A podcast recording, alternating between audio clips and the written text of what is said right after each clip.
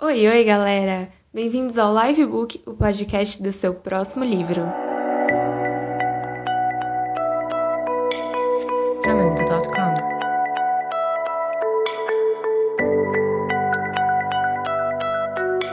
Aqui quem fala é Júlia Trevisan e no episódio de hoje vamos apresentar a obra Dom Casmurro, de Machado de Assis. Foi publicada pela primeira vez em 1899 e faz parte do realismo brasileiro. Como a maioria de suas obras da época, ela possui um tom irônico, com o intuito de criticar a sociedade que ele estava inserido, além, é claro, de que nessa obra ele vai questionar o caráter de uma das personagens e vai abordar com grande ênfase os ciúmes. Nesse livro, ele escreve quando já está mais velho e ele tenta reatar as duas pontas da vida ou seja, para entender o que aconteceu e relembrar certas coisas, mas ao mesmo tempo explicar para ele mesmo o porquê dele ser conhecido como Dom Casmurro. Só que algo que se percebe logo no começo do livro é: se nem ele confia no que ele está dizendo porque ele diz ter falhas na memória, será que qual será a veracidade dos fatos que estão sendo transmitidos para as pessoas? Para começar então, é, vamos fazer um resuminho sobre a obra um pouco mais detalhado para entender mesmo o que estava acontecendo. É, primeiramente, vou apresentar os personagens. O Bento, que era mais conhecido como Bentinho, que era filho de Dona Glória. Bentinho é o personagem principal da obra. Dona Glória era a mãe dele. Uh, Capitu é a vizinha, por quem ele vai ter uma história no decorrer do livro. Escobar, que era o melhor amigo de Bentinho e José Dias, que era um agregado da família.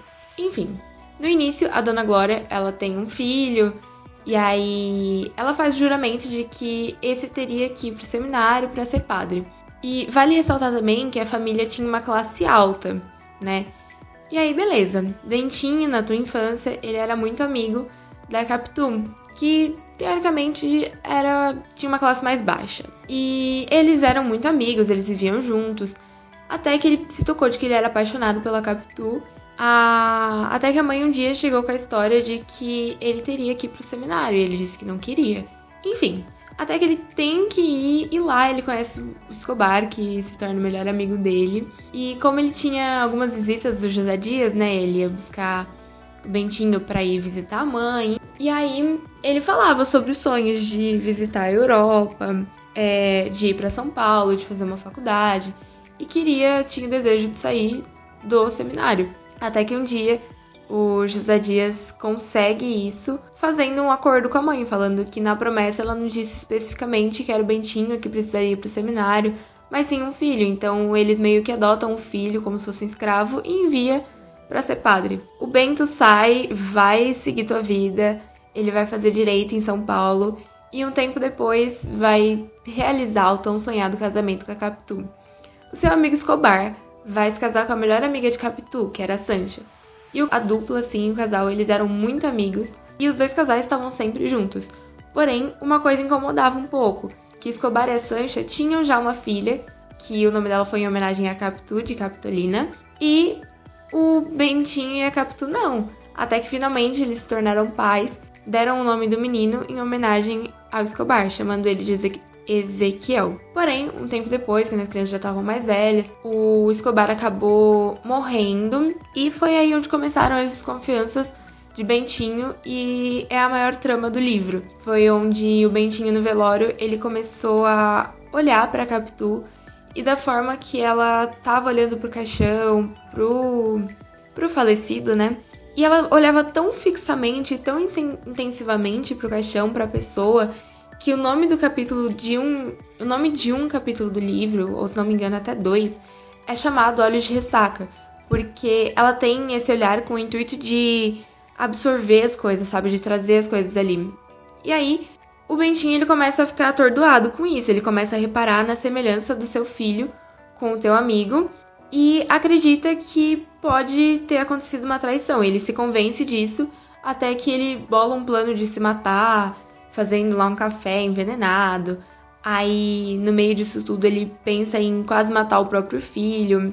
Enfim, ele não concluiu nenhum desses atos e a Capitu entendeu tudo o que estava acontecendo. É, eles decidiram se separar, né? E a partir daí, a Capitu vai com Ezequiel para a Europa, eles ficam lá um tempo. a Capitu faleceu e o Ezequiel tentou relatar os laços com o pai, mas o Bentinho ainda estava convencido de que Ezequiel não era teu filho e ele não quis, ele, ele simplesmente rejeitou. E aí, o Bentinho foi se tornando cada vez mais uma pessoa amargurada, é, solitária, fechada.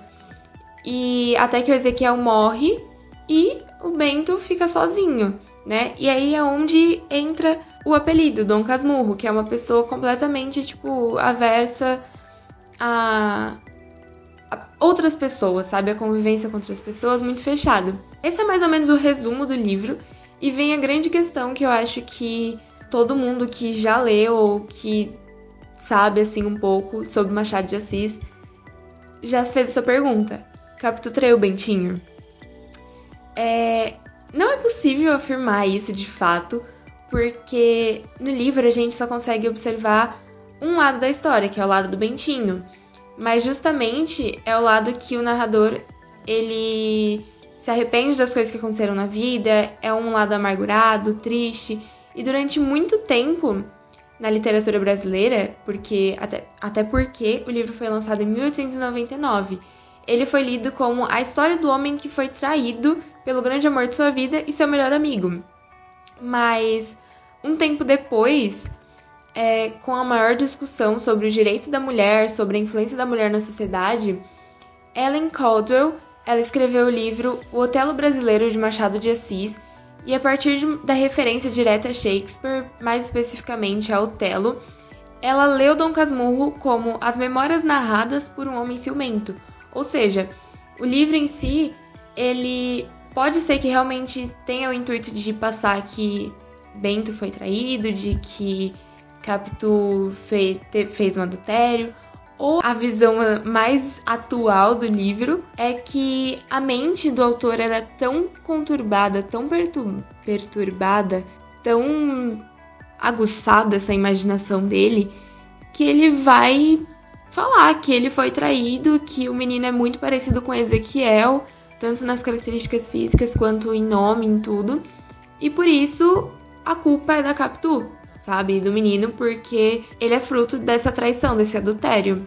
E, assim, eu acredito, eu confesso que eu cheguei a acreditar que a Capitu tinha traído Bentinho, até porque durante o livro ele fala que hum, ela tinha encontros com Escobar a sós, vários encontros, e depois de pesquisar bastante, ler, escutar, eu cheguei à conclusão de que realmente talvez tudo que foi descrito ali desse adultério seja fruto da imaginação fértil e conturbada de Bento. E é engraçado ver como essa leitura do livro mudou com o passar do tempo, né? Porque quando foi publicado era claro que tinha acontecido alguma coisa. E a partir de um tempo, então, é... tudo isso pode ter sido fruto da imaginação de um ciúmes que vai acabar atingindo a mente do personagem e deixar ele cego para outras coisas. E, consequentemente, sendo intitulado de Dom Casmurro uma pessoa tão fechada. E é isso. É, eu dei um pouquinho sobre o meu parecer sobre o livro, eu fiz um resuminho, é, algumas interpretações. Espero que vocês tenham gostado. E é isso. Até o próximo episódio. Obrigada!